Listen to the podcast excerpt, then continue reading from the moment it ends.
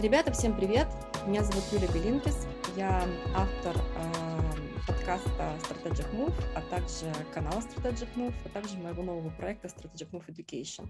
До этого я работала стратегическим партнером для СМТех, а также CPO в различных э, российских банках. И э, кроме этого являюсь руководителем всех образовательных программ для продуктов, высшей школы бизнеса, высшей школы экономики. Всем привет! Саша тоже привет. Привет. Э, попробую за тобой, значит, э, не ударить грязь лицом и рассказать чуть-чуть про себя. Э, меня зовут Саша Клименко, я тоже автор подкаста. Мой подкаст называется «Нормально делай, нормально будет». И также к нему прилагается канал для продуктов, проектов и всех тех, кто делает бизнес в IT и предпринимательство стартапы. Я тоже довольно много занималась образованием продуктов, в различных курсах э, и различных школах. И э, параллельно у нас есть э, совместная с мужем продукт. Это стартап в образовании софт-скиллам, коммуникативным скиллам. И Сегодня мы с тобой, собственно говоря, хотим поговорить о тех вещах, которые мы уже упоминали. Это вот стратегия, да, и все с этим связано, и коммуникации в как раз-таки в развитии и образовании продуктов. Отлично, Саш. Смотри, у тебя достаточно большой бэкграунд, и я еще знаю вас с э, твоим а, супругом по вышке, потому что до несколько человек мне буквально говорили о том, что вот посмотри, какой есть классный разговорный там клуб вышки для а, управления софт-скиллами. А, соответственно, вопрос mm-hmm. у меня такой: а, как ты считаешь, а что такое вообще софт-скиллы? Все все говорят софт-скиллы, да, мягкие навыки. А что это такое?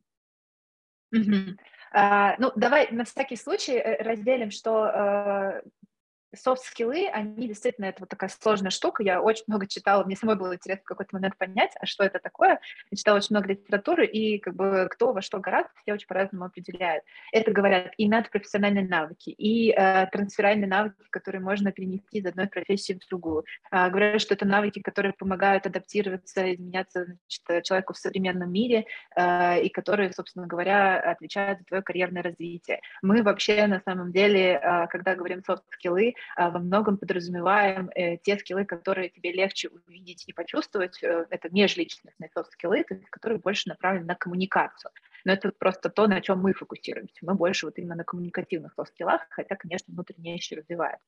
То есть это такие вещи, как, э, опять-таки, коммуникация там, от решения конфликтов до там, экологичной и комфортной для всех обратной связи.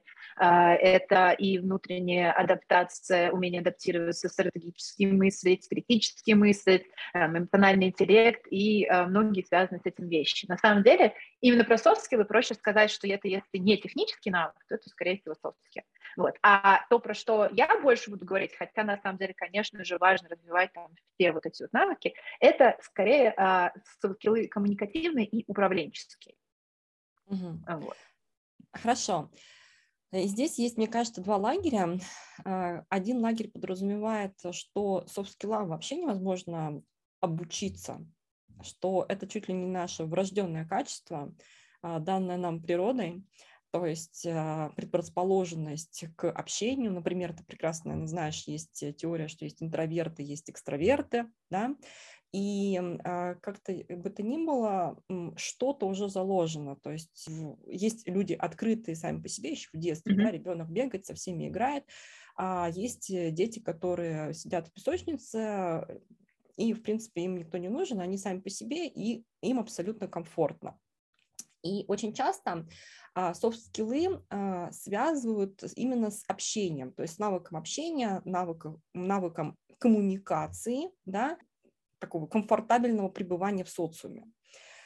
Но э, кажется, что в преломлении к управленческим софт-скиллам а, это немножко не совсем то, что понимают в обыденной, а, в обыденной форме. Да? То есть если мы говорим про управление лидерство на рабочем месте, софт-скиллы на рабочем месте, то, может быть, они каким-то образом отличаются от э, такого обыденного отношения к человеку на тему того, что он разговорчивый или неразговорчивый, может там ли он анекдот рассказать за столом. И что это такое с точки зрения управления? А, давай я чуть-чуть прокомментирую вот эту первую часть. Ты uh-huh. сказала, что многие считают, что skills — это что-то, что а, от рождения дано, и как бы дальше как такая некоторая константа.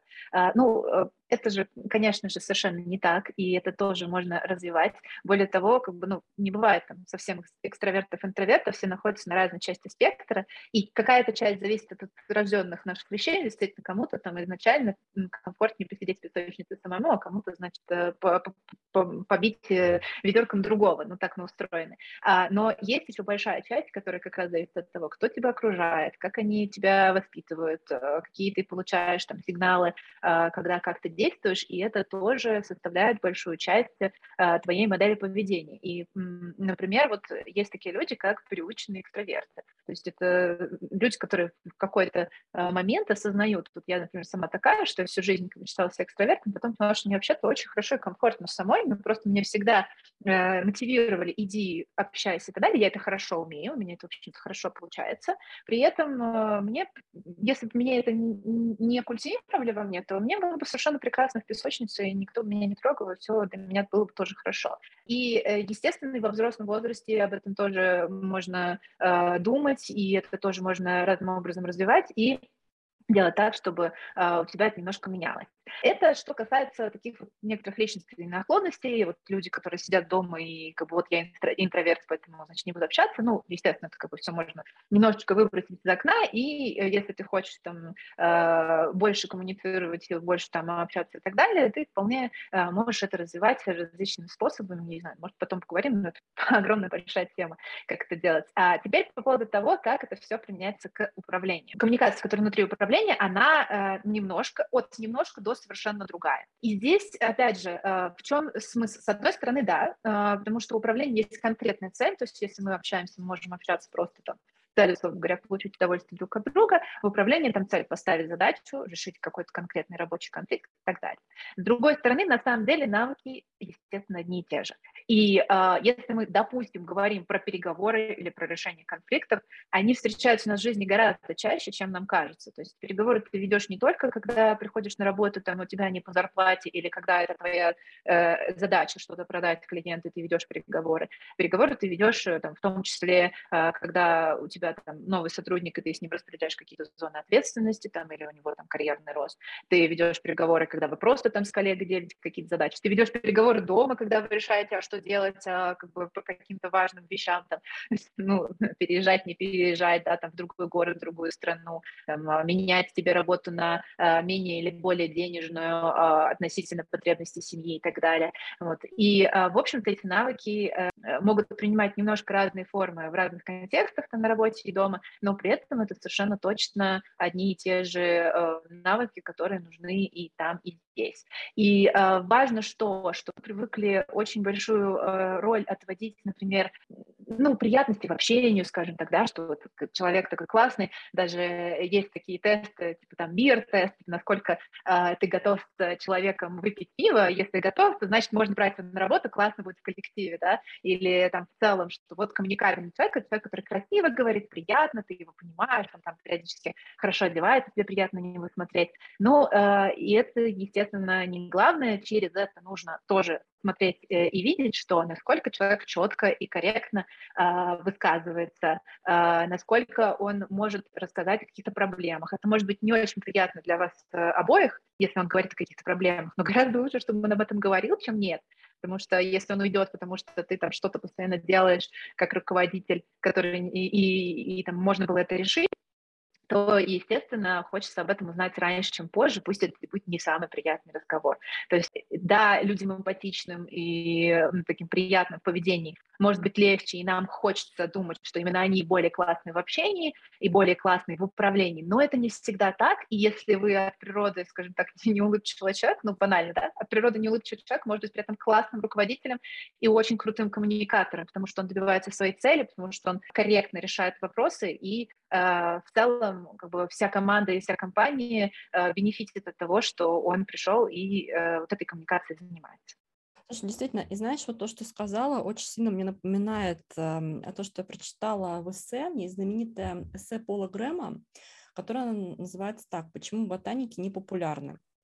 И в этом эссе он как раз доказывает, что популярности можно а, обучиться. То есть, грубо говоря, а, ботаники, ну, в кавычках, да, дети, которые очень хорошо разбираются в каких-то, допустим, точных науках и полностью посвящают свое время изучению математики, физики и так далее, а, они в итоге не уделяют достаточно времени развитию софт-скиллов и развитию лидерских позиций mm-hmm. и качеств. И а, в сравнении с теми детьми, которые, возможно, не так успешны, допустим, в учебе, но они классно коммуницируют, занимаются там какими-то групповыми играми, играми, видами спорта, и у них фокус э, смещен, соответственно, на коммуникацию. Ну и вот, соответственно, в рамках этого эссе Пол Грэм пишет о том, что и лидерству, и коммуникации нужно учиться, э, также учиться, как и учиться, допустим, точным наукам, что это тоже навык, который можно тренировать. Ну и э, отсюда возникает большое количество различных споров и дискуссий на тему того, а как же это mm-hmm. тренировать, да, то есть как это можно тренировать. Ведь по идее мы можем это тренировать через те контексты, в которые мы попадаем, те обстоятельства, то есть те трудности, с которыми мы сталкиваемся, и нам нужно ну, там, решить э, эти трудности в команде, в коллективе.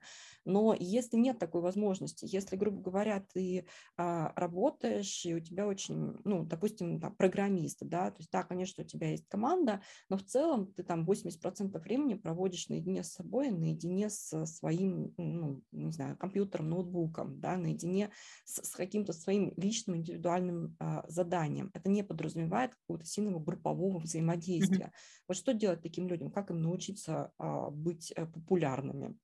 Смотри, э, на самом деле то, что э, программист э, это такой человек, значит, который сидит э, в клетке там, в берлоге, да, и больше, большую часть времени э, э, работает с собой, это ну, не всегда так и даже в текущей реальности, потому что при этом у тебя есть огромное количество очень четких, конкретных коммуникативных задач. А, там, тебе поставили задачу, тебе нужно там понимать, что тебе ее четко поставить, ты ее вообще понял, да, тебе там какие-то условия работы твои нравятся, не нравятся, тебе нужно взаимодействовать с другими программистами, потому что мало кто сейчас пишет код в одиночку, вот, и тебе нужно, чтобы эта коммуникация была налажена, чтобы с ними как-то задавать вопрос. То есть уже здесь, на самом деле, более критично посмотреть на то, что вы делаете, человек не живет вне социума, вот, и в любом случае, как бы, насколько бы ты не был единым, значит, единой звездой на работе, в любом случае все эти коммуникации есть, кто-то тебе задачи ставит, кто, кому-то ты ставишь задачи, а, вот это как раз реже, да, бывает, но тем не менее бывает. Какая-то коммуникация происходит. На нее можно смотреть как, а, скажем так, повысить уровень ее значимости и пробовать э, какие-то разные вещи, там, а что если задавать больше вопросов, а что если там четче коммуницировать, а, какие есть проблемы. Это, естественно, дико сложно, я это прекрасно понимаю. А, вот делать что-то, а, основная проблема, на самом деле, с коммуникациями, это то, что делать что-то в устоявшихся отношениях по-другому очень страшно, потому что ты встречаешься с сопротивлением других людей. На самом деле, именно поэтому люди ходят к психологу, Э, в том числе, конечно, не только поэтому, но там очень часто приходят люди с э, какими-то проблемами в коммуникации и пытаются научиться коммуницировать по-другому. И один большой, сложный, страшный шаг — это вот все то, чему ты начал учиться, э, перенести на работу. И очень часто бывает так, это э, удивительно, что там, условно, полечился, проще пойти на другую работу и как бы попытаться снова э, какие-то новые паттерны сделать поведение с новыми людьми, которые да-да-да, которые тебя не знали до этого. А, вот, но опять же, вернемся к тому, что одни и те же навыки работают не только в э, деятельности, э, на работе в компании, но и в жизни. Есть друзья, есть э, родственники, есть люди на улице, есть какие-то хобби, в которых э, в любом случае происходит взаимодействие с людьми. И э, вот там э, можно тоже искать вот эти путь, как раз-таки э, эти конфликты, там, эти ситуации будут не такими влияющими, и это хорошо. То есть вот я встретилась, там, не знаю, с э, ассистентом на ресепшене, и мое взаимодействие с ним, э, оно там пять минут я с кем-то в очереди и могу поговорить, и потом я этот человек не увижу. Поэтому не так страшно напортачить, условно говоря, все равно мы будем совершать ошибки, когда мы делаем что-то первый раз. И э, ну, проблема нашей системы образования, что нас за ошибки немножко по головке бьют. А это, конечно, делать нельзя, без этого ты двигаться вперед не будешь. Собственно говоря, идеально, когда у тебя более принимающее окружение, в котором тебе не страшно экспериментировать, и э, тебе дают обратную связь. То есть, по сути, что нужно для того, чтобы эти навыки развивать? Некоторые теории, то есть понимание, а что ты хочешь добиться, да, и почему именно этого, там, как, как ты хочешь измениться. Практика, чтобы ты реально это делал, не просто книжки читал. И обратная связь, чтобы понять, насколько хорошо у тебя это получается. То есть вот когда ты эти все три э, составляющие где-то найдешь, то тогда у тебя вот есть возможность, и неважно, там будет это кружок по мафии, где ты там как-то по-разному себя ведешь, а, либо это будет вот какая-то все-таки рабочая среда, где руководитель готов тебя поддерживать и говорит, вот классно, что в этот раз там, ты там, стал говорить о проблемах заранее. Вот это там здорово. А вот как бы так э, нервничать, давайте подумаем, что с этим делать, что ты так сильно нервничаешь, допустим, как-то по-другому это сделать. Вот это будет отличным э, вариантом. Ты сейчас привела достаточно много примеров, связанных с обучением в, там, в жизни, в очереди, на ресепшене. А если мы возьмем... Такое самообучение. Да, да, самообучение. А если мы возьмем все-таки курсы и обучение софт-скиллам, я знаю, что как раз ты занимаешься такими курсами, а на чем там построена идея обучения этим навыкам? То есть как, как обучаться mm-hmm. не в естественной среде, а в виде, а, я так понимаю, что симулятора? Ну, смотри, как раз-таки мы стараемся соблюсти вот эти принципы, что, с одной стороны, у тебя есть э, теория, э, которая рассказывает тебе, что нужно делать, и ее совсем немного. На самом-то деле э, ее в проценте немного, естественно, есть много вещей, которые можно инкорпорировать, но в проценте у тебя небольшое количество теорий, какие-то тезисы должны сопровождаться большим количеством практики. Вот э, мы сочетаем э, такую технику перевернутого глаз, класса, стимулятора, это, в принципе, да, онлайн-курсы, которые стараются максимально погрузить в происходящее, то, что происходит, то есть там, история, вот ты пришел на новую работу, как раз вот, да, прекрасная э, вещь, где ты можешь показать себя по-другому, э, что ты прям там встречаешься с какими-то ситуациями, мы их называем, ну, кейсы, э, в которых ты можешь себя проявить, там, как по-другому решать конфликт, не избегать его, э, вести переговоры с подготовкой, то есть попробовать подумать, от чего ты хочешь от этих переговоров, а какие могут быть варианты со стороны и так далее. Вот. И очень-очень-очень-очень-очень много обратной связи, которую ты получаешь от э, других э, людей. Э, все это происходит как бы и онлайн, у тебя есть часть онлайн, где ты можешь там посидеть, подумать, там, посмотреть еще раз, как строится этот ответ, какие у тебя есть варианты. И потом, собственно говоря, в живом формате, там, на вебинарах или даже офлайн клубах где ты такие же кейсы, но уже там тоже немножко другие, пробуешь в них новые свои коммуникативные инструменты применить прямо на лету, условно говоря, то есть то, что тебе придется делать в реальной жизни. Это вот все важные части, которые, как, знаешь, как обучение языку, вот ты там сначала читаешь правила там по одному слову, словечку пишешь, потом там фразы составляешь, потом ты вот начинаешь уже потихоньку говорить, чтобы в итоге уже как-то сдавать экзамен, что называется, в другой стране. И здесь, к сожалению, э, только чтение книжек и смотрение вебинаров не поможет, ну, то есть человек должен быть очень самодисциплинирован для того, чтобы это уметь э, э, делать в обычной жизни и видеть такую среду, где он может это делать.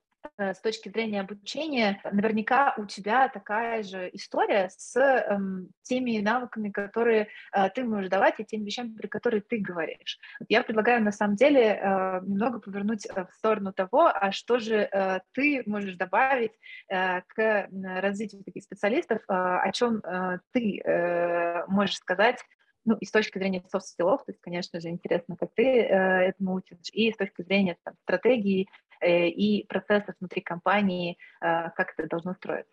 Окей, хорошо. Я так Саша. перевернула. А, да, перевернула. Да, ладно, давай попробуем. Эм, смотри, я достаточно долго про это думала, и, а, в целом я абсолютно хорошо понимаю там первый уровень наличия вообще софт-скиллов у человека.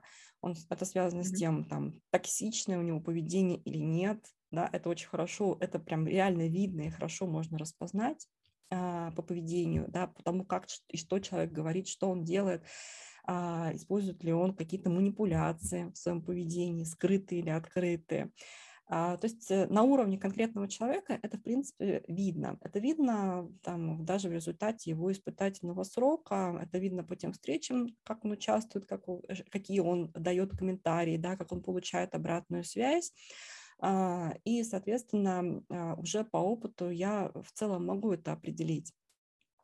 И вот таких людей я стараюсь э, ну, минимизировать свое общение с ними и стараюсь как можно быстрее удалить их своего а, круга общения. Честно тебе могу признаться. Mm-hmm. То есть э, в целом я уже пришла к тому, что я просто не в состоянии тратить временные ресурсы на, до того, на то, чтобы общаться с какими-то токсичными людьми. Вот. А дальше возникает у меня второй значит, уровень управления всем этим. Я здесь это называю не как софт-скиллы, я называю это, в принципе, понятием, таким обобщенным понятием лидерства. И вот это то, чему, как мне кажется, а, людям нужно реально учиться. Я могу привести свой собственный пример. И э, вот это очень хорошо заметно э, на каких-то переломных моментах в карьере. И я помню, что у меня был переход, то есть э, я начинала работать э, аналитиком, потом стала руководителем направления, потом э, стала CPO, потом еще дальше, дальше росла по карьерной лестнице. И вот каждый раз в момент перехода, да, в момент карьерного роста, я сталкивалась с проблемами а, относящимися к понятию лидерства. Прям на себе сталкивалась. И сейчас, когда у меня собственная компания, собственный там проект, то э, я опять-таки столкнулась с этими проблемами. Ну и, соответственно, давай поделюсь, да, как я это вижу и как потом я это обобщаю на там, какие-то курсы, на какое-то обучение.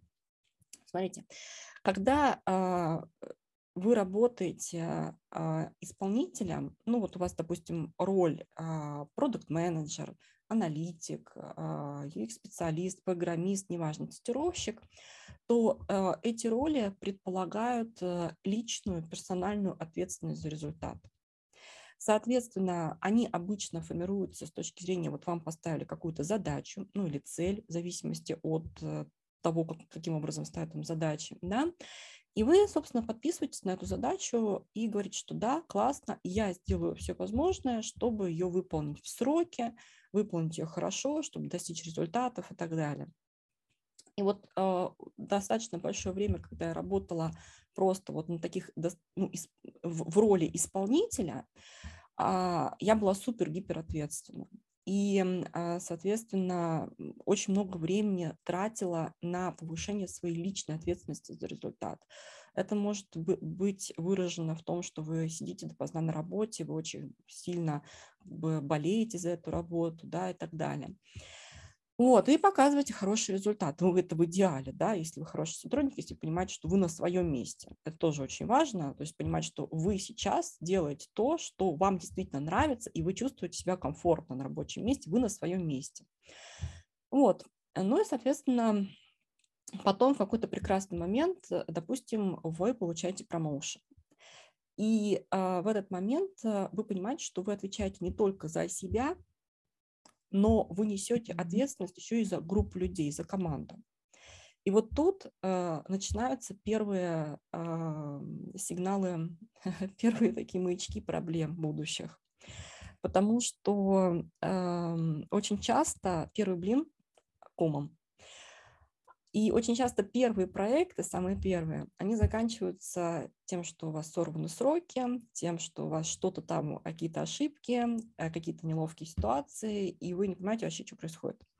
И у меня тоже было такое. И не только у меня, и у моего, э, и, и, и как бы у моих знакомых было то же самое. То есть это прям паттерн такой. Соответственно, что происходит? А, вы в этой новой роли начинаете э, пытаться делегировать. И тут возникает первая ловушка, не знаю, ну как у всех, но у меня она точно возникает, э, крайне сложно переключиться с личной ответственности на командную ответственность. И, соответственно, э, начать делегировать что-то действительно конкретно важное, ну и, соответственно, взять на себя ответственность за работу, за общий результат. Ну и э, что у нас происходит? Да? Происходит э, чаще всего то, что э, возникает э, как бы диссонанс. Э, менеджер берет на себя достаточно много работы, которую он просто либо не в состоянии выполнить, либо у него нет знаний и навыков для того, чтобы выполнить это хорошо. Соответственно, команда э, достаточно плохо на это все реагирует, да, и, соответственно, это приводит к тому, что либо к вам приходит, либо к вам даже просто не приходят, и э, начинаются mm-hmm. какие-то разговоры а, на тему, ну, значит, такие сплетни корпоративные. Вот, mm-hmm. ну и, соответственно, а, это все в итоге приводит к а, тому, что снижается доверие. Вот этот вопрос доверия. Но что я поняла, да, исходя из всего этого, я поняла, что когда вы, э, вот в чем заключается лидерство? Лидерство, как мне кажется, заключается в создании, эм, создании, ну, скажем так, какой-то э, системы, что ли, да, то есть э, в отказе от э, выполнения чего-то самостоятельно и максима, максимизации личной ответственности и переход в режим а, групповой командной ответственности, где ты являешься лидером. И это все сводится к созданию неких э, процессов, неких систем. И эти системы должны быть спроектированы таким образом, чтобы, с одной стороны, вы как лидер могли получить достаточно контекста для принятия решений, контекст информации данных, но при этом а, давать возможность вашей команде решать проблемы и задачи самостоятельно. То есть вот такой сложный баланс. Ну и как следствие в этой системе сделать а, возможность эскалации проблем, конфликтов на вас. Вот, то есть, mm-hmm. с одной стороны, ответственность за результат, с другой стороны, свобода, необходимая вообще для того, чтобы у вас а, создавалось что-то новое, что-то групповое. Ну и а, как следствие это ведет э, себя очень достаточно понятные тактические действия. Первое – это что? Это решение э, ресурсной проблемы, да, распределение ресурсов и э, влияние на какие-то задачи через ресурсную часть – Второе – это целеполагание и понимание, что такое дорожная карта, что такое стратегия, куда мы все идем, куда мы движемся, какие у нас цели. Ну и, соответственно, а, коммуникация. Да? Вот отсюда а, и как следствие у нас появляется очень важный навык лидерский – это эффективная коммуникация.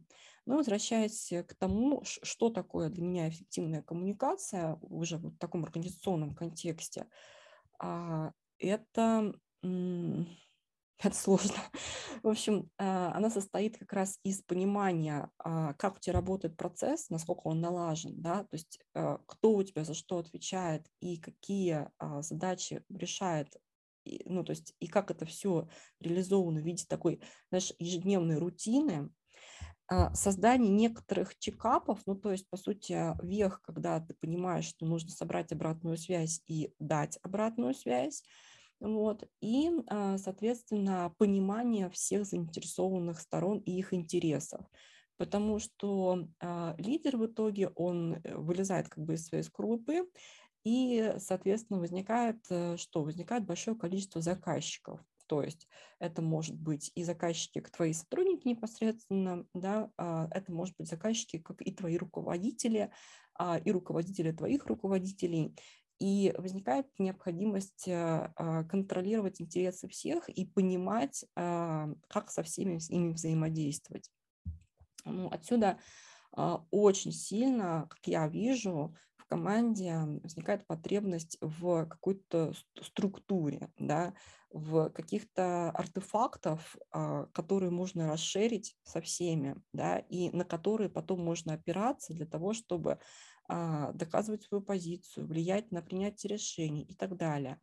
Ну и, соответственно, если говорить про непосредственно тому, чему я обучаю, да, и э, мою зону как бы, влияния, то здесь я, конечно, в первую очередь обучаю такому направлению, которое сейчас достаточно новое, называется Product Ops, ну, то есть э, как выстроить как раз эту систему, эти продуктовые процессы, и какие артефакты описывают эти продуктовые процессы. Что такое дорожная карта, что такое релизный план, как они взаимодействуют друг с другом, а, что такое а, там, описание целей, да, целеполагание, декомпозиции целей, каким образом создать это дерево целей, как найти там узкое место, на чем сфокусироваться.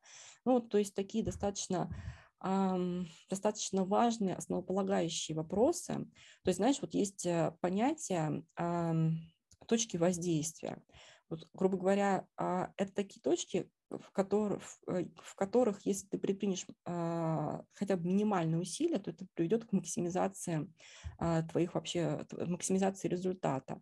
И вот очень важно лидеру определять эти точки, то есть определять то, те точки, где нужно приложить сейчас усилия для того, чтобы получить максимальный результат. То есть это, по сути, так называемое узкое место в системе. Ну и вот если говорить про какие-то лидерские а, скиллы, то с моей точки зрения узкое место чаще всего лежит в, понимании а, фокуса, а, донесении этого фокуса до всех заинтересованных лиц и, наверное, э, очень важный контроль этого фокуса на стыках. Очень часто, э, что это за стыки? А, общение между, например, зонами ответственности, ну, то есть между, допустим, департаментами, да, или в организационной структуре, или между ролями. Функциональная коммуникация. Функциональная коммуникация, да. А, то есть стыки организационные и стыки в иерархии, да, то есть передача информации а, команда, группа, а, там, компания, да, может быть, вообще структура какая-то, да, то есть у нас есть стыки как на горизонтальном уровне, так и на вертикальном уровне.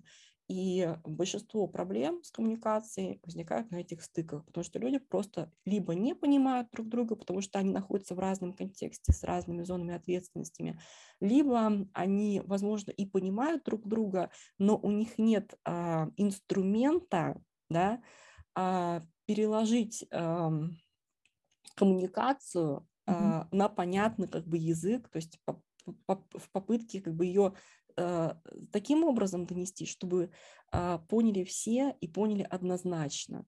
Вот, поэтому а, здесь кажется, что лидерство в первую очередь лежит вот в этих трех а, важных принципах. Ну, надеюсь, что я попыталась объяснить более-менее понятно. Э, да, смотри, мне очень нравится, что ты мыслишь э, системами и процессами, то есть такими достаточно глобальными вещами. У тебя получается такая система, провоцирующая доверие, то есть ее нужно строить, да, с инструментами, которые позволяют его восстановить э, в моменте, когда там что-то, ну, то есть всегда что-то идет не так. Главное, чтобы была возможность это как-то э, пофиксить. И mm-hmm. вот отсюда вытекает такой, знаешь, максимально интересный вопрос вот если говорить про, допустим, софт-скиллы, вообще это вещи как бы, очень сильно друг друга дополняющие, да, с одной стороны у тебя должна быть хорошая система, качественные процессы, ты должен постоянно хотеть их улучшать, с другой стороны э, ты должен обладать вот теми самыми навыками и лидера, и вообще там другими софт-скиллами для того, чтобы это все получалось. Э, вопрос э, о том, опять же, об обучении, о том, когда это делать. Вот, э, например, с точки зрения софт-скиллов, э, я недавно услышала там тоже на, э, от кого-то высказывание, что когда непонятно, что делать, изучай софт-скиллы, это там всегда будет полезно. А, но, тем не менее, кроме них, нужны вот и навыки построения таких процессов и систем, на каком этапе развития человеку это будет полезнее всего. Угу. Угу.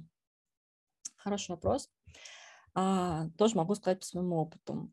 А, самое эффективное обучение происходит в тот момент, когда вы находитесь в развилке. То есть э, на развилке зачастую своей карьеры. И э, вот в этой точке вы понимаете, что вам нужно, вот в этот, вы, вы достигли этого момента, когда вам нужно расти дальше, но понимаете, что для новой роли вам нужны, нужен новый набор э, скиллов. И, соответственно, э, грубо говоря, как происходит карьерный рост? Он происходит обычно следующим образом. Вот вы получаете, допустим, новую должность, новую роль. А затем а, происходит адаптация, адаптация, усвоение, рост в этой роли. И вот, собственно, возникает тот момент, ну, обычно в IT-отрасли это примерно 2-3 года в среднем, да, э, вот и возникает этот момент, когда вы понимаете, что все, вам уже становится тесно. и вам хочется расти. То есть вы понимаете, что у вас э, накопился потенциал для что? Для скачка. И э, лидерские навыки, вот, э, собственно, вот в чем их особ, особенность, в отличие от hard skill, э, они в том, что они накапливаются не так, как skills. Понимаете? А, идея такая, что э, зачастую для вот этого скачка, этого прыжка нужны другие лидерские навыки по сравнению с теми, что у вас были в текущей роли. И э, это означает по умолчанию, что нужно в этот момент выйти из зоны комфорта и задуматься, а что же не хватает, да? И, э, возможно, пойти и понять, чего не хватает, обучиться с точки зрения хотя бы каких-то основ, на которых потом можно будет строить как бы новую веху своей карьеры вот в, этом, в этой новой должности. И вот чаще всего, если посмотреть на тех людей, которые приходят на курсы, чаще всего я нахожу их в этих, э, по сути, э, в этой точке их э, Джонни, да, то есть в этой точке их пути, когда они начинают сомневаться, а действительно ли они обладают нужными навыками для а, карьерного скачка. Вот это такая идеальная ситуация, то есть э, находить их в, на, на этом рубеже, ловить их э, и говорить, э, ребят, мы сейчас вам поможем, да. Соответственно, э, мы сейчас поможем и дадим вам опыт в новом для вас контексте. И отсюда возникает необходимость, в общем-то, эмуляции этого нового контекста. То есть почему, а, какие сейчас успешные курсы, с моей точки зрения, это те курсы, которые эмулируют для них этот новый контекст. То есть как бы вы, а, а, собственно, если бы вы совершили уже этот скачок, да, то что бы вы, где бы вы себя обнаружили? И вот, соответственно, давайте представим, что этот скачок вы уже совершили. И вот вы сталкиваетесь с новыми проблемами, вы сталкиваетесь с новыми задачами, с новым контекстом, с новыми людьми, с новыми заказчиками. И мы вам покажем, а, попрактикуемся с вами, как можно эти задачи решать, как можно добиваться этих результатов, чтобы вы потом, когда вы пришли на свое рабочее место и когда вы получили промоушен, вы были, чувствовали бы себя более комфортно, да, вы бы понимали свой новый, свой новый круг а, обязанностей, задач и контекстов, в которых вы будете находиться. И вот, мне кажется, это идеальная среда для обучения. То есть, по сути, обучение генерирует инсайты, которые потом а, обучающиеся используют в новом для себя контексте потому что никто из нас не хочет учиться тому, что мы уже знаем и так да, и, соответственно, учиться нужно всегда новому. А это, с одной стороны, интересно, с другой стороны, полезно. Но а, учиться просто для того, чтобы учиться, это тоже бессмысленно, потому что это все не остается в, нашей как бы активной да, памяти. В связи с этим а, обучаемся и применяем в своем контексте. Ну вот, собственно, это такой идеальный, мне кажется, формат. Uh, у меня из вот этого твоего ответа возникает сразу два, наверное, вопроса. Может быть, ты можешь их как бы оба покрыть. Uh, во-первых, uh, я услышала, кажется мне, что как результат мы говорим про систему и процессы, но для того, чтобы ее построить, эту систему, нужны именно вот эти лидерские навыки. Или все-таки еще нужно и знание о системах и о процессах, вот откуда оно берется, что, что с ним. Uh-huh. И Второй вопрос, он, собственно говоря, такой, правильно ли я поняла, что э, условно джунам все это, например, вначале не нужно, как тебе кажется, а нужно скорее вот э, как только подошли к моменту вот этой развилки какого-то некоторого рывка, скачка вперед, э, и, и, собственно, правильный ответ это, да, у тебя новый контекст, но нет, у тебя еще нет навыков. И вот примерно тогда, через какие-то ошибки, действительно какие-то опыты, э, учить человека, чтобы он сразу мог это применить и закрепить в реальной жизни. Угу. Хороший вопрос. Давай на первый вопрос по поводу системы вот этих системы процессов. То есть, с одной стороны, такие общие слова, да, а как это все приземлить? Что это такое вообще? Что такое система, процессы и так далее? Сейчас мы говорим только о непосредственно процессном знании, да, то есть э, я опускаю mm-hmm. здесь знания, допустим, там аналитики, программирования, машин, ну, машин learning там и так далее, то есть это все хард-скиллы. Если мы говорим про больше организационные скиллы, да, то э, сразу становится понятно, что такое организационный контекст и какие там в, в этом э, контексте э, процессы. Но дело в том, что нужно задать вопрос, что такое минимальная атомарная организационная единица, в которой вы сейчас работаете. И для большинства людей э, подавляющее большинство людей скажет, что эта организационная единица называется команда. А, соответственно, команда, а, в которой необходимо что-то делать и выполнять какую-то свою часть работы, роль, ну, как бы влияя на общий результат да, команды. Соответственно, а, если мы говорим про самый первый шаг, допустим, для джун, джунов, да, для, джунов, для позиции джуна, то, скорее всего, они приходят в эту команду, и, и тот Э, та задача, да, которую э, им ставят, она обычно звучит в виде непосредственно «иди, сделай что-то». Да? То есть э, эта задача mm-hmm. подразумевается под собой достаточно мало неопределенности. Э, это, сдел, это делается специально, потому что понятно, что человек без опыта, а, возможно, не в состоянии решить э, что-то более неопределенное, да, то есть более высокий класс задач, что у него просто нет для этого опыта. Он должен сначала научиться, да, то есть сначала обучиться. Вот. И а, получается, что а, с одной стороны есть, э, то есть та задача ставится таким образом, чтобы, с одной стороны, он был в состоянии сделать самостоятельно с минимальным вовлечением менеджера. Есть э, очень хорошая концепция, мне она очень нравится, образовательная концепция, называется «Круги», по-моему, Выгодский а, э, автор этой концепции. Смысл в том, что а, Выгодский изучал, каким образом ребенок э, обучается, получает новые знания, новые навыки. Идея такая, что а, вот когда у вас маленький ребенок, допустим, там, год ему, да, то а, понятное дело, что когда он пытается засунуть свой палец в розетку, вы говорите нельзя, да, то есть э, возникает ограничение сверху, которое вы накладываете, потому что вы понимаете, что просто ребенок не в состоянии понять сейчас, что это делать не нужно. Или, например, когда ребенку уже там 5 а, лет, и он ходит в садик, а, понятное дело, что у него возникает совершенно другой круг а, возможностей, которые он может обучить, э, которым может обучиться. И понятное дело, что ему уже не нужно говорить, что не нужно палец совать в розетку, потому что он уже это понимает, да, то есть он это уже осознает. У него возникает совершенно другой набор ответственности, и другой набор задач, а, и другой набор спектра вообще всех вещей, которые вы можете постигнуть. Да? Но при этом, когда вы приходите к пятилетнему ребенку и говорите, так, а сейчас мы с тобой посмотрим, что такое теория вероятностей, то вероятно... Преждевременно немножко. Да, поймет, а, равна примерно нулю, да, если, конечно, это какой-нибудь не вундеркинд, э, но здесь я тоже э, не встречала таких детей. Соответственно, а, опять-таки, а, есть определенная зона, в которой он в состоянии сделать что-то сам, но с э, минимальным влиянием и поддержкой взрослого. То же самое можно аналогию провести на рабочем месте. Давать свободу, но очень хорошо осознавать то, что человек в состоянии сделать.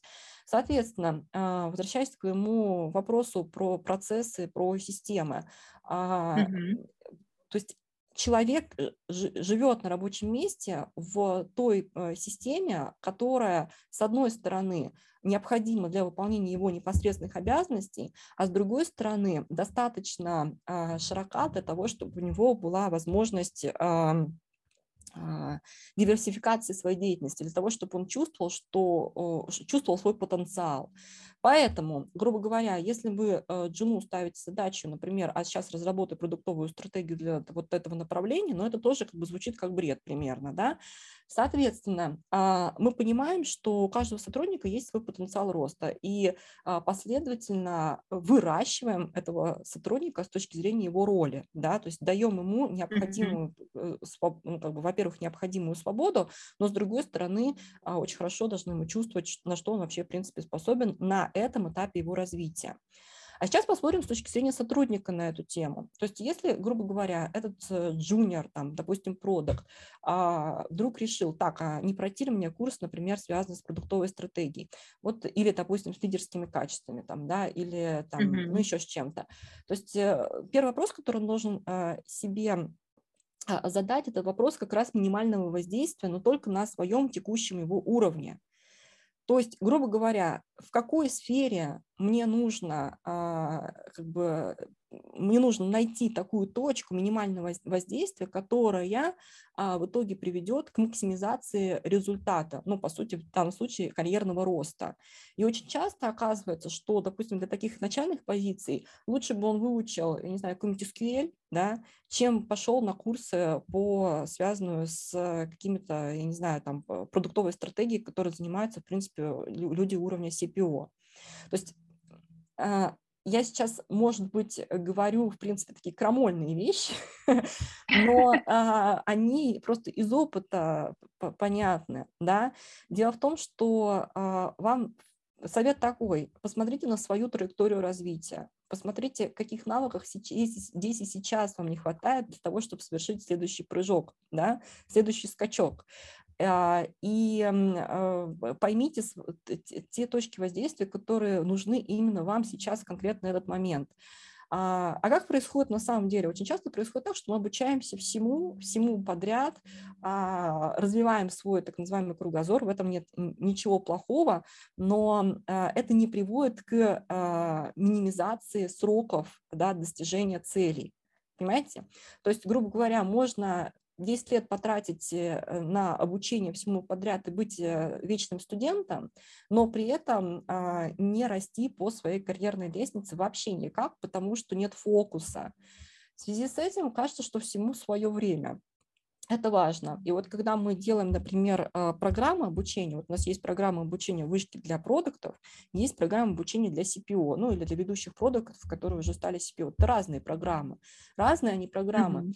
И, а, знаешь, вот было так несколько моментов, когда на программу для CPO пришли люди, которые не обладали базовыми навыками в продукт-менеджменте. Ну, вот так вот они пришли туда, да. И, на вырост. На, да, как бы на вырост, да. Вот э, я сейчас пройду обучение на CPO, да, и вот сразу стану CPO. А, ну и, соответственно, потом эти люди подходили и задавали огромное количество вопросов, потому что они были вне контекста, потому что, грубо говоря, mm-hmm. они просто не ориентировались в том, а, о чем сейчас э, там на занятии, грубо говоря, там говорили мы с ними, да, почему? Потому что они еще э, не обладают минимальными необходимыми минимально жизнеспособными скиллами, которые необходимы для того, чтобы сделать скачок на новую как бы, должность. А, и им абсолютно некомфортно да, находиться, получается, вообще в состоянии вообще абсолютной неопределенности.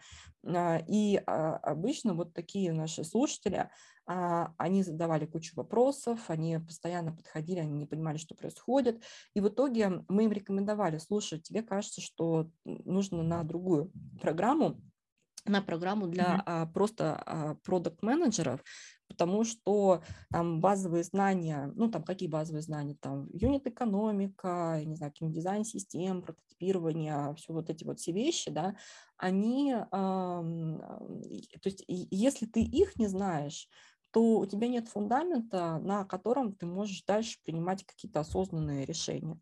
Вот все. Но в связи с этим ответ на твой второй вопрос, а, а нужно ли джунам обучаться лидерству? Ну, конечно, нужно, да, но только лидерству, которое позволит этому джуну перейти на как бы, новую позицию, то есть сделать этот скачок. Ну и, соответственно, ну, всегда как бы понимать, да, что такое, допустим, лидерство джуна. Он хочет стать продуктом. Это означает, что в первую очередь это работа в команде, и это работа с командой и понимание как бы, да, э, какого-то командного взаимодействия, взаимодействия, лидерства на уровне команды. Вот этого нужно прокачивать, да, свою личную эффективность и командную работу. И у нас есть как раз для, ну, слушай, получается какая-то реклама, ну, бог с ним. Короче говоря, вот в курсе для продуктов, да, у нас есть целый блок, который так называется «Лидерство и работа в команде». Потому что мы понимаем, что именно это нужно джуну.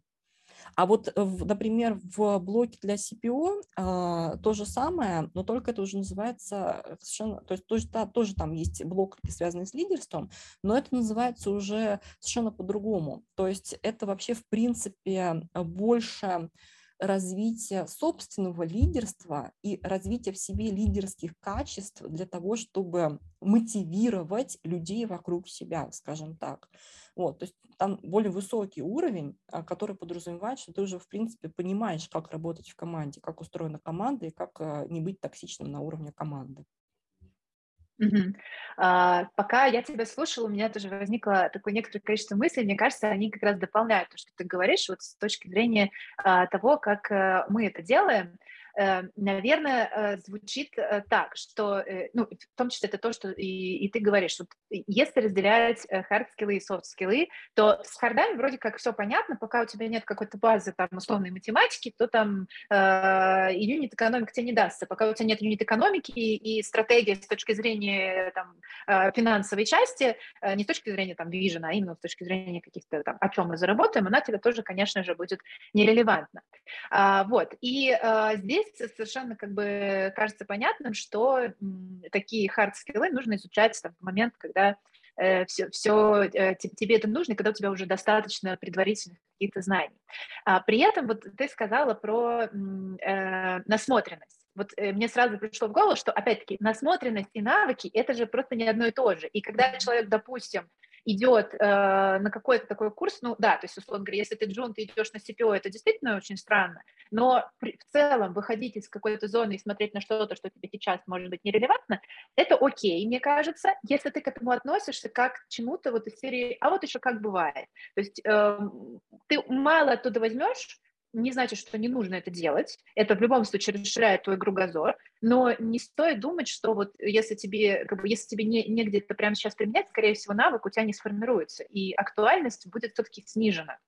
Это скорее mm-hmm. вот некоторое такое новое вдохновение, которое ты забрасываешь в, свое, вот, в свою голову, чтобы в целом действительно вот иметь вот как насмотренность у дизайнера, вот так. То есть то, что, то, что у тебя классно насмотренность, много кейсов, которые ты просмотрел, не значит, что ты как бы круто делаешь там какие-то вещи, но при этом точно совершенно, если ты гейм-дизайнер, тебе имеет смысл там смотреть на мобильный интерфейс, там, э, ну, на какие-то вещи, которые находятся вне э, того, что ты делаешь там каждый день, просто чтобы вот развивать вот эти навыки. А вот теперь интересная часть про э, развитие э, софт-скиллов. Э, и ты как раз, мне кажется, вот это и говоришь, поправь меня, если не так, но для меня так прозвучало, что вообще-то ты э, на, на разных уровнях развития вот, специалиста говорится об одном и том же. То есть даже когда мы говорим про эти системы, э, это, в общем-то, ну, такое, мне просто почему-то очень нравится, провоцирование доверия. Вот. Ну, в целом, как бы вызов на доверие, это умение составить такие отношения вокруг себя, да, что тебе доверяют, к тебе приходят там и с проблемами, и с какими-то вопросами, и э, не страшно на них отвечать, не страшно решать эти проблемы, в целом как бы все окей будет. И э, навык-то он один и тот же на всех уровнях, просто он применяется в очень разных контекстах, и как раз это ты показываешь. То есть, по сути, э, там, если мы берем, допустим, навык решения конфликтов, на уровне джуна классно уметь прийти и сказать, у меня есть проблема. Может быть, этого вообще достаточно. Дальше как бы во многом тебе помогут ее решить, там, и вообще там не ты должен сам справляться, твоя задача как бы она, а, ну, развиваться больше. А чуть дальше ты можешь уже какие-то конфликты, допустим, решить самостоятельно и там классно, когда ты можешь с коллегой недопонимание разрешить самостоятельно, без привлечения там, а, своего руководителя, и вы друг друга поняли, и все в итоге стало хорошо. А когда мы переходим на уровень руководителя, то ты не просто там уже особо сам никому не обращаешься, кроме каких-то совсем критичных случаев, так еще и часто принимаешь участие в конфликтах, которые происходят ниже, и помогаешь своим сотрудникам их решать, разрешать эти недопонимания, и у тебя как бы уже именно контекст того, как этот навык применяется, где применяется, каким образом, он вот все расширяется, расширяется, расширяется. И э, это круто, если вдруг, как, как ты когда джун, ты умеешь там медировать конфликты, да, приходить к кому-то другому и помочь их решать. Но, скорее всего, у тебя не то, что будет очень много возможностей, и, э, ну, в целом, это не то, что тебе там точно нужно качать. Вот. Ну и плюс, естественно, организации бывают разные. Где-то там тебе там действительно очень много какого-то кросс-функционального взаимодействия, тебе постоянно приходится там с кем-то э, взаимодействовать, там что-то объяснять, э, какие-то свои вещи, там договариваться о том, что тебе здесь дали ресурсы, здесь не дали. И опять же, это растет, когда ты там повышаешь. То есть Джун скорее будет взаимодействовать там в рамках маленького круга, там, чем сеньористи человек, тем больше у него будет связи внутри организации. Вот. Но, э, тем не менее, как бы вот это тоже будет э, а, зависеть от того, какая у тебя организация, какие навыки тебе нужны. Поэтому получается, что э, навыки одни и те же, просто ты постоянно набираешь все больше и больше контекстов и видишь, как этот навык вот там лидерский, коммуникационный, там, софтовый, той же там адаптации, допустим, да, проявляется в, во всех этих э, э разных историях. Вот. Что, что, что ты скажешь? Как, похоже на то, что ты говоришь? Mm, да, да, ты знаешь, похоже. А, тут можно, знаешь... Но, но, расскажи. Нет, нет, не но. А, я с тобой полностью согласна. И ты правильно говоришь про контекст. Здесь даже можно вспомнить, помнишь эту известную цитату а, Сократа? Он сказал такую вещь, что «я знаю, что я ничего не знаю». И э, вот возвращаясь к твоему примеру с Джуном, да, и уже с опытным продуктом, э, получается, чем больше ты знаешь, тем больше ты не знаешь. Ну, кажется, что противоречие здесь заложено, да, в этой фразе, в этом афоризме, но а, это очень глубокий афоризм. Дело в том, что чем больше ты понимаешь контекст, тем больше э, у тебя есть, тем, тем больше приходит понимание того, как много различных причинно-следственных взаимосвязей этот контекст э, окружают и порождают. Соответственно, а, если, а, грубо говоря, мы ставим задачу Джуну, да, ну, например, там, сделай прототип ну, не знаю, какой-нибудь фичи, ну, что-нибудь в таком духе, да, или там проведи какое-нибудь исследование, uh-huh. посмотри там, не знаю, тест, еще что-то, вот, то, по сути, такое очень узкоспециализированная задача, а, которую может выполнить в очень понятные сроки, а, в общем-то, порождает э, ощущение, что вот ты сделал задачу, это значит, ты понимаешь, что сейчас ты, ты сделал, что происходит, вот, вот оно, это знание, да, все, ты все узнал, поехали дальше, давай следующую задачу. А э, дальше представь себе, что ты поднимаешься на уровень, например, CPO или лидера, или директора, департамента, не знаю, председателя и так далее. И ты понимаешь, что у тебя э, тысячи, миллионы таких задач. И э, у тебя огром... Э, количество причинных следственных связей он просто растет в экспоненциальном поряд... ну, порядке, да.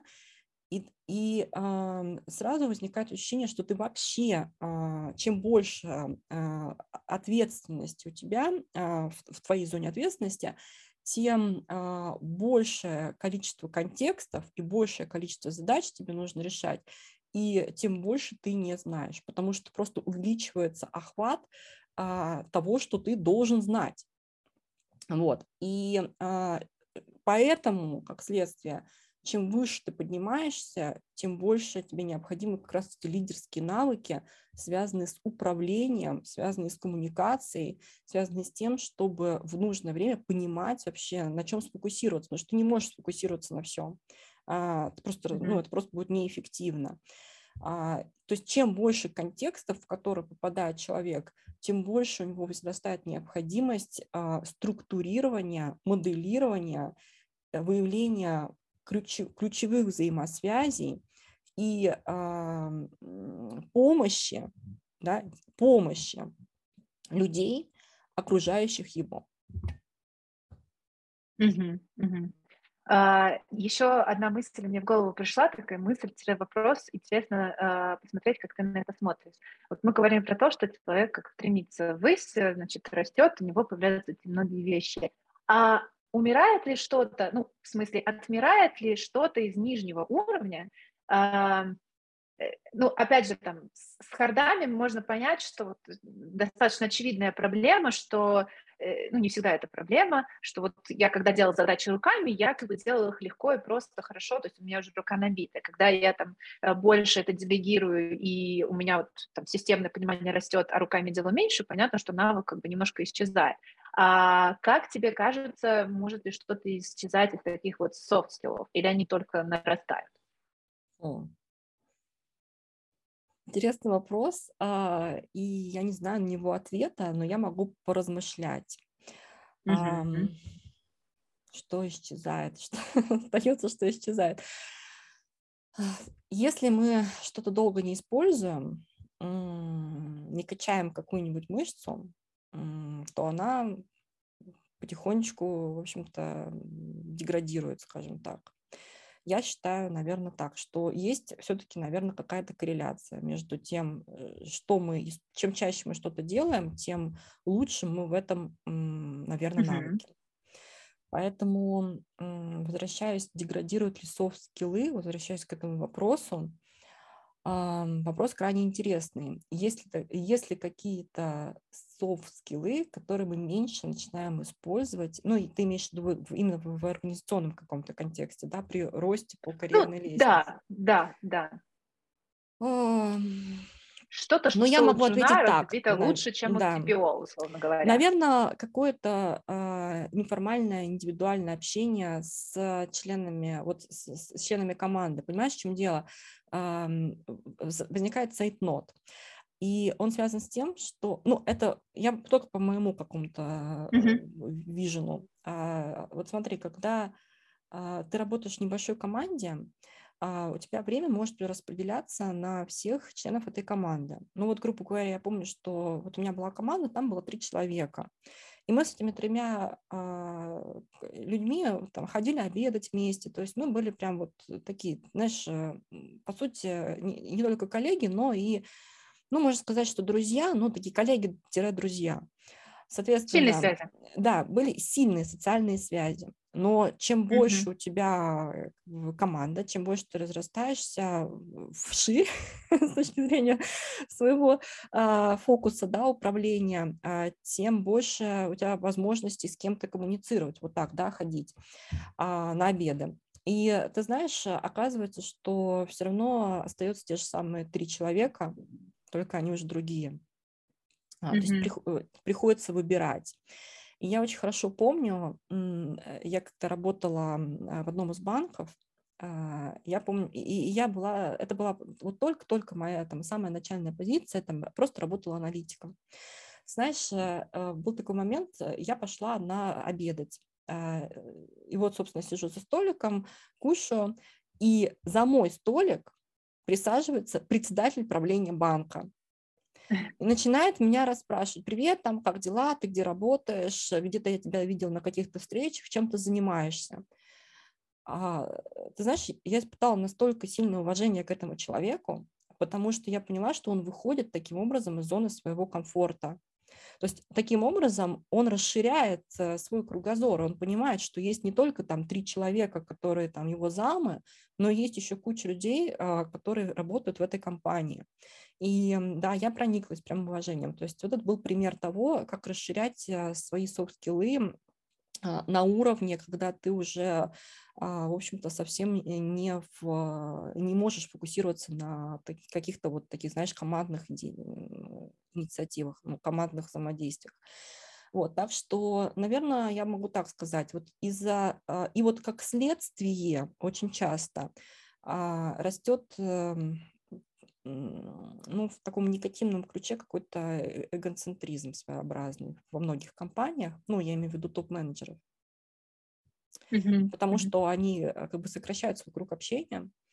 А, есть вообще какие-то исключительные ситуации, когда а, топ-менеджеры вообще как-то отделяются от компании, то есть они даже, можно сказать, что они в другом, например, здании сидят, и к ним нужно, знаешь, там встречи, там, ну, как бы, да, то есть там вообще существует целая, как бы, уже а, не просто э, как бы, граница, но географическая, как бы, географическая граница, то есть нужно к ним еще куда-то там, знаешь, в, в другое прям здание идти, да, то есть э, вот, мне кажется, есть какие-то такие негативные вещи, то есть э, такая деградация в, в таком ключе скиллов при росте, да. Интересно, ты сразу ответила на, на несколько вопросов, потому что я хотела как раз э, посмотреть, э, ну, подумать вместе с тобой, есть ли какие-то вещи, которые нормально, что отмирают, скажем так, что они просто больше не нужны, как э, вот делать что-то там руками, реально, когда ты поднимаешься, можно сказать, что, кажется, и не страшно, что ты немножко разучился это делать, если у тебя всегда есть кому это делегировать. А, ну, здесь разные у всех там мнения бывают, но тем не менее кажется, что эм, э, здесь это не, неизбежна такая история. А вот э, ты говоришь как раз про то, что может случайно отмереть и кажется, что от этого станет хуже, да, некоторое такое умение налаживать этот близкий контакт, причем с разными людьми, как бы такое сохранение командности, командного духа, и сразу как бы как еще его э, починить. То есть здесь мне, кстати, знаешь, в голову еще пришла рандом кофе, да, и все связанные mm-hmm. с этим инициативы. А, я когда разговаривала в какой-то момент э, с ребятами, они говорили, что э, эм, они приходят в компанию и предлагают делать этот рандом кофе внутри членов компании, и им очень часто просят, а сделайте нам иерархию, а, что вот, чтобы все-таки не было такого, чтобы гендиректор общался, значит, э, с программистом. И и это, ну, кажется, что такой не очень хороший показатель да, культуры компании, что э, хочется сделать такую вот градацию, потому что на самом-то деле действительно для того, чтобы сохранить такой дух э, командный, для того, чтобы сделать вот эту, а, сохранить вот эту атмосферу и дать возможность всем повыходить из зоны комфорта, говорит, ребята, вы не представляете, сколько общих тем могут найти гендиректор и программист, если, значит, их э, а, между собой сметчить и пообщаться. То есть и вот это вот один из таких, допустим, способов как бы такое э, разбива, э, разбивать вот этот некоторый лед. А, я бы еще на самом деле добавила, э, вот этот супер важный навык, абсолютно согласна, а, я бы еще добавила, что, ну, это тоже интересный вопрос. Например, то же самое там, решение конфликтов и ведение переговоров. Вот, допустим, когда ты работаешь с точки зрения Э, коллег, с которыми ты вот работаешь постоянно, тебе приходится развивать э, вот это взаимодействие такое равное, да, на равных. То есть я не могу тебе просто сказать, вот это твоя задача, иди делай. Вот, я должен договориться, что там сегодня я для тебя там сделаю это, там, а ты завтра для меня вот это. То есть какая-то вот взаимообменная история. И э, бывает так, Э, что если руководитель, ну, это, опять же, не очень правильная, наверное, организационная структура, но бывает так, что когда руководитель поднимается, у него есть вот эта формальная власть, то у него атрофируется способность э, встать обратно на равных с сотрудником и понять, что теперь с ним нужно договариваться, потому что э, ну, не все так однозначно, что просто поставил задачу, если постоянно ставить задачи, которые человеку, скажем так, не подходят, то он в какой-то момент сбрыкнет. Это хорошо, если он тебе об этом скажет, что слушай, что-то не то происходит. Вот, и э, здесь, наверное, важно все-таки понимать и держать в голове некоторые профили вот этих вот каких-то компетенций, которые э, вот могут таким образом, да, атрофироваться, и что нужно их все-таки поддерживать, что я знаю, что я нахожусь в такой роли, что мне редко приходится, допустим, решать конфликты, потому что у нас э, очень э, комфортная какая-то структура, да, но при этом я должен понимать, что мне нужно об этом думать, потому что как бы, условно расслабишься, не увидишь конфликт, нужно там его решать. И что о том, что ведение переговоров не является моей частой какой-то задачей, но мне точно нужно уметь увидеть эти переговоры и вот перейти обратно в этот профиль, такое умение договариваться, а не просто там э, приказывать и ставить задачи. И вот здесь как бы это, наверное, знаешь, э, про осознанность очень сильную, которую вот мы считаем очень важным свойством в коммуникации, что э, чем больше ты осознан в коммуникации, тем как бы в целом лучше все проходит, потому что ты и, и присутствуешь больше, то есть ты как бы не, не половиной мозга там ведешь какие-то, э, какое-то общение, а ты больше ближе, человек это сразу чувствует, и у вас там и доверие в том числе, оно очень сильно, когда ты понимаешь там, а что могло его порушить, это доверие или может потенциально. И э, увидеть какие-то проблемы, и понять, что тебе нужно перейти в какую-то другую немножко роль и контекст, тоже можно в этом плане увидеть. А, вот. Слушай, ну комментарий здесь вот какой. А, смотри, это же происходит не просто так. То есть, э, с одной стороны, mm-hmm. можно, конечно, быть таким Дон Кихотом и говорить так, у нас равенство, дружба, братство, все такое, но это вообще-то не совсем так на самом деле, и это может быть объяснено с точки зрения поведенческой психологии. А, в принципе, человек устроен так, что нам нравится общаться с похожими на нас людьми. Uh-huh. И это выражается, в общем-то, в виде достаточно простой формулы. А, дело в том, что получается сила социальной связи между людьми а, прямо пропорциональна степени их сходства с точки зрения их, а, может быть, там социального портрета, с точки зрения их какого-то поведенческого портрета, с точки зрения их системы ценностей и так далее. Но а, это понятно, но это приводит к очень интересному эффекту, который называется эффект эхокамеры. Знаешь, вот э, ты слышишь только то, что ты хочешь услышать. Mm-hmm. Ты, ты воспринимаешь только то, а, с чем ты согласен. Если ты с чем-то не согласен, то ты сразу как бы сжимаешься, тебе кажется, что этот человек не прав, и ты э, хочешь доказать, что он не прав, а, и, в принципе, как-то тебе, тебе некомфортно с этим человеком находиться. Вот так устроена э, наша психология. Вот такой человек. Э, это устроено ровно потому, что так нам легче выжить. Группой легче выжить, группой единомышленников, чем группой с людьми с абсолютно разными точками зрения. Но а, отсюда возникает еще и как, бы, как раз вот этот негативный эффект, а, потому что а, не всегда то, что комфортно, является тем, что эффективно в каких-то а, там новых контекстах, скажем так. А, и э, те люди, которые это понимают, те люди, которые понимают, что вот нужно разнообразие, сейчас, кстати, вот на Западе это очень популярная тема, а, э, diversity да, на рабочем месте.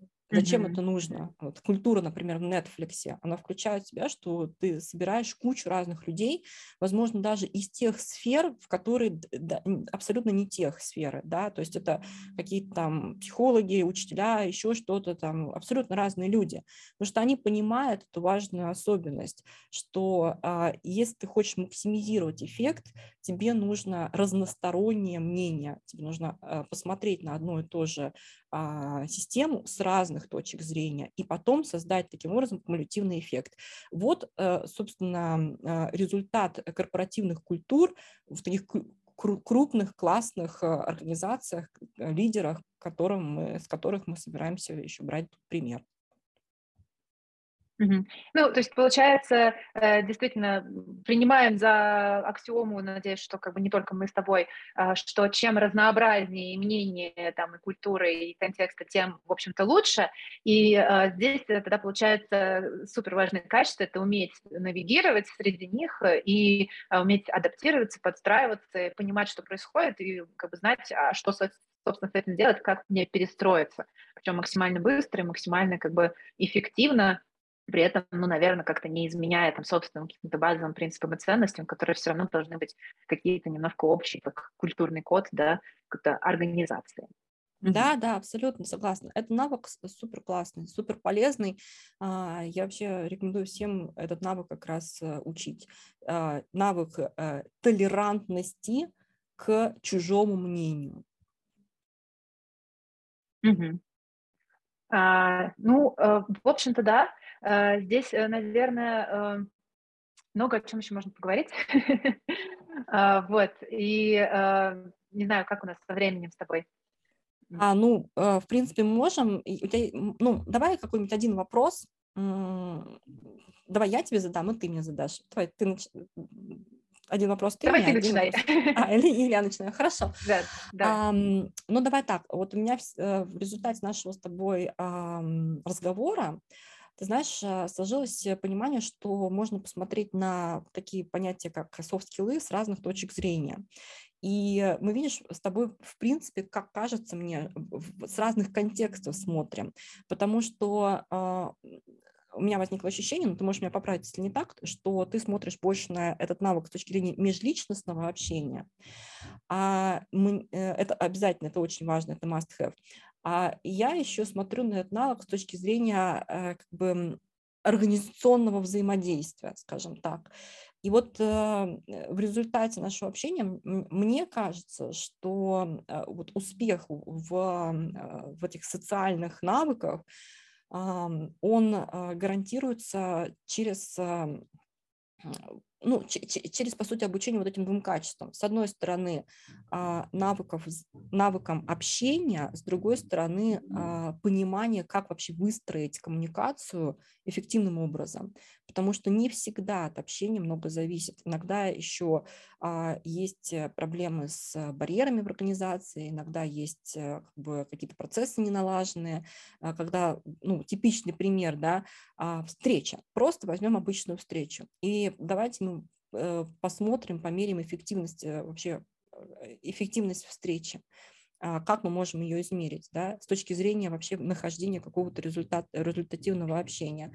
А, необходимо общаться, соблюдая там, скажем так, необходимо общаться, конечно, с, с учетом а, мнений там, собеседника и так далее. Но помимо этого очень важно еще и понимать, э, как встреча должна быть устроена, каким образом ее планировать, как это все делать, то есть как, как выстроить эти процессы коммуникации а, и так далее. Поэтому ну, у меня, наверное, такой вопрос. Как ты смотришь, как могут э, быть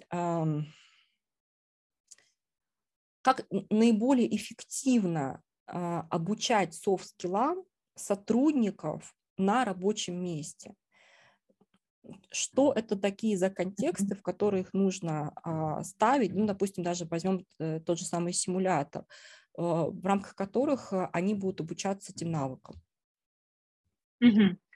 А, так, э, чуть-чуть в самом начале, в целом, э, да, я точно вижу, что как бы есть призма Э, структуры организации систем и процессов, и она совершенно понятна. А с точки зрения межличностного, тут небольшое, как бы, да, еще допол- дополнение, что э, кроме межличностного есть, еще есть вот кроме этого и этого есть еще такое внутриличностное, вот, и это что-то посерединке на самом деле, потому что, ну, не побоюсь сравнения, э, вот есть, как, как мы учим коммуникациям, а есть психологи, допустим. На самом деле, в том числе, психолог тоже учит как бы, новой коммуникации. Только он идет изнутри. Пойми, там, что у тебя там, да, и как-то вот научись это выражать. А мы идем снаружи, но тоже внутрь. То есть просто это немножко разные как бы, движения. Потому что мы рассказываем, допустим, про социальные роли и там, социально приемлемые границы, и от этого отталкиваясь, человек начинает думать, а что для меня, а есть ли у меня какие-то особенности, а как мне комфортно, как нет, и как бы почему именно так. И в итоге он тоже приходит вот в какую-то точку баланса равновесия. Вот. А, в целом это, да, это скорее такая, на самом деле, если смотреть на это вместе, то это тоже получается некоторая система, но она просто такая чуть, наверное, более упрощенная, чем то, что происходит там, в крупной организации, потому что в этой системе там у тебя чуть меньше правил, то есть ты сможешь понимать, ага, мы с ним сейчас социально там на равных, либо там кто-то э, кому-то больше э, подчиняется, э, либо у нас там есть еще какое-то внешнее звено, либо мы вообще никак не связаны, там кому от кого что нужно, то здесь какие-то более простые такие принципы. И если отвечать на вопрос, э, как учить и чему из этого учить, учить однозначно нужно и тому, и другому. Вот. Структура и процессы, они могут разниться очень сильно от организации в организации, и тебе точно в любом случае для того, чтобы встроиться в эту систему, нужны как бы и развитые внутриличностные, межличностные навыки. Вот. И э, здесь, наверное, нужно человеку максимально показывать, то есть как это делать в организации, да, максимально, насколько это сложно, э, показывать не просто так надо, да, то есть условно, вот наш процесс обратной связи, значит, всегда надо давать ее именно так. Нет, на самом деле это звучит так. Есть обратная связь, и есть э, базовые принципы, да, там, условно, безоценочности суждений, там, направленности на позитивное воздействие, там, что-то еще из вот этого большого-большого списка качественной обратной связи. Вот. А есть процесс, э, когда именно мы ее даем. Там, кроме 360 мы еще даем, там, значит, условно, допустим, там, каждую неделю, а еще там, значит, каждый раз э, лично после того, как это случается. То есть у нас есть какие-то свои принципы, и здесь, мне кажется, очень важно отделять, если мы хотим все-таки а, ну, развить человека до того уровня, чтобы, во-первых, он качественно вписывался в систему, а во-вторых, у него оставались возможности изменить ее к лучшему, нужно отделять, что является вот этими навыками и что мы считаем важно в этом, и, и, и от того, что мы считаем важным в этом контексте. То есть э, даже управление то же самое, да, вот э, часто говорят, есть директивное, недирективное. Там, кто-то считает, что вот директивное – это ужасно и плохо, и вообще не развивает сотрудника, а недирективное – это единственный возможный метод. Ну, на самом деле это, конечно же, не, не так, потому что у тебя все равно есть некоторый спектр, где ты больше человеку даешь свободу и там больше ориентируешься на то, что он сам себе цели поставит, там, понимая хорошо, а что ему нужно. Или вначале действительно ему нужно как можно меньше неопределенности, и задача должна быть как можно более четкая, вот, и ты движешься по этому спектру. И так везде, э, везде у тебя должно быть понимание, в каком месте системы ты находишься, и что из, из того, что тебе дают, система, которая, ну, вот из серии так исторически сложилась, да, и это не так уж плохо, ну, просто так исторически сложилось, что, значит, мы там ориентируемся на такие ценности в том числе, то есть, и там у нас есть такие ценности, и вот так мы делаем формально, то есть вот наш процесс. И с другой стороны, а вот какие навыки тебе нужны. И вот э, очень классно, когда компании умеют это разделять. Не говорят, что мы всех учим там по одному конкретному фреймворку, да, там решать конфликты, а говорят, что для решения конфликта тебе нужно развивать какие-то навыки, мы помогаем тебе это делать. А наш процесс, он вот такой – и когда ты разовьешься достаточно, или там, когда ты увидишь в нем какие-то точки роста, ты можешь прийти и сказать, слушайте, вот как бы мы умеем то-то, то-то, то-то, почему мы это не используем к большей пользе всех нас окружающих? Вот тогда организация может расти вместе за счет того, что именно она дает своим сотрудникам. Вот, наверное, эм, какой-то такой ответ э, я бы тебе дала, как совмещать вот эти вещи. А, слушай, а Саша, у меня еще один вопрос возник сразу. А кто ага. этим должен заниматься? О, а вот это очень крутой вопрос. А, все. Э, знаешь, э, наверное, все в разной степени, потому что эм, для кого-то это совершенно конкретная функциональная роль. То есть э, есть, собственно говоря, да, там в организации люди ответственны за обучение в крупных организациях. Там кто-то, у кого-то целый штат, это очень круто, когда есть штат коучей, который, значит, всех коучит, э, тренеров по, допустим, тем же коммуникациям, которые непосредственно этим занимаются, и там известно, ага, вот этот человек надо отправить, допустим, потому что как раз вот по обратной связи. Вот, но, опять же, вот как я говорила, да, есть вот теория, есть практика, есть обратная связь. Обратную связь дают все. Вот, то есть ты получаешь обратную связь и от своего руководителя, иногда там от его руководителя, там, посредственно, непосредственно, это вот уж как у вас устроено, и от своих коллег, которые говорят, знаешь, там, вот есть проблема от того, как мы решали вот эту предыдущую задачу, давай мы с тобой лично наш процесс как-то поменяем, чтобы в следующий раз там у нас более круто получилось. Вот, и никто там не нервничал, допустим.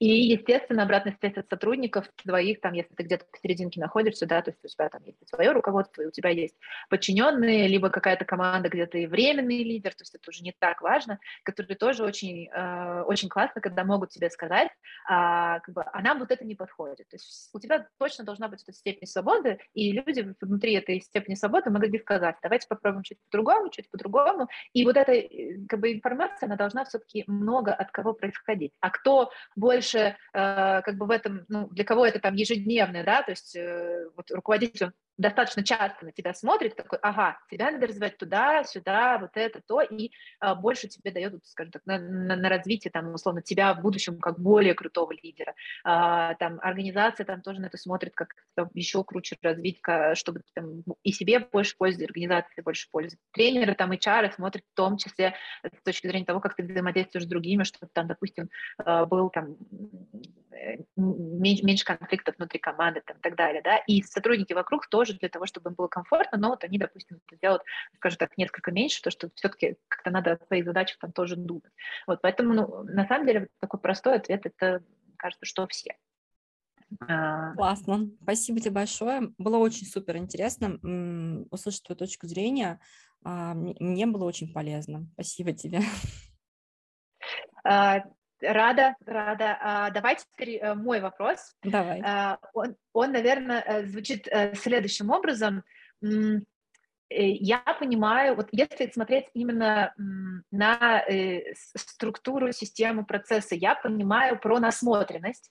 То есть вот я условно могу быть в разных организациях, смотреть, как у них процессы устроены, да, там, допустим, что работает, что нет, какие-то слушать рассказы, а, а как же все-таки э, мне приобрести чуть больше знаний и, опять же, тоже кому же они нужны, эти знания по поводу того, как менять непосредственно процессы и, и системы. Кому нужно это делать и что нужно, чтобы уметь это делать? Вот так. Угу. Ну, а, для того, чтобы менять процессы системы, слушай, вообще, а, опять-таки, э, ответ примерно, ну, примерно тот же самый э, всем, но только нужно понимать, что за процессы, что за система. А, потому что, как, любой, э, как любая система, свойство системности э, э, заключается в том, что любая система является подсистемой более высокого уровня и над системой более низкого уровня. Поэтому сначала mm-hmm. нужно понять, что за, у вас за система, которую вы хотите поменять, а потом уже сначала, а потом подумать, как вы можете это сделать. Вот. Но я уже, наверное, сказала, я повторюсь, что возвращаясь к организационной единице, да, если ваша система – это команда, соответственно, а вы продукт-менеджер в этой команде, то подумайте, как вы можете улучшить эффективность команды, да, посмотрите, как, какие могут быть артефакты командные, какие могут быть, а, бы, какой будет, может быть ритм эффективных а, встреч, например, да, ретроспектив внутри команды. Если вы топ-менеджер, то ваша система – это уровень компании, тогда вам нужно посмотреть на, в принципе, понимать, э, как эффективно организовать контекст, что такое эффективная а, э, нарезка уже команд, да, и целеполагания, и декомпозиции стратегии до уровня этих команд и так далее. То есть, видишь, в зависимости от а, того, кто является а, у нас э, значит, э, субъектом, принимающим решения, нужно вообще понимать, что за объект управления у этого человека и как он максимизировать может эффект для того, чтобы улучшить этот объект. Соответственно, э, ответ на твой вопрос такой. Сначала поймите а, вашу роль, поймите, чем вы можете управлять, а что находится вне зоны, ну, вне зоны вашего контроля. И а, исходя из этого, осознайте, где вы можете а, приложить свои усилия, скажем так. Угу. Я вот услышала, это прям из ТРИС, да, что типа система, надсистема, подсистема, а, и а, такой а, важный ментальный тезис, который тоже оттуда, что если там у вас для чего-то нет, э, вы не являетесь там частью этой системы, и у вас нет э, инструментов контроля, то, в общем-то, бессмысленно пытаться там биться в закрытую дверь. А, здесь, наверное,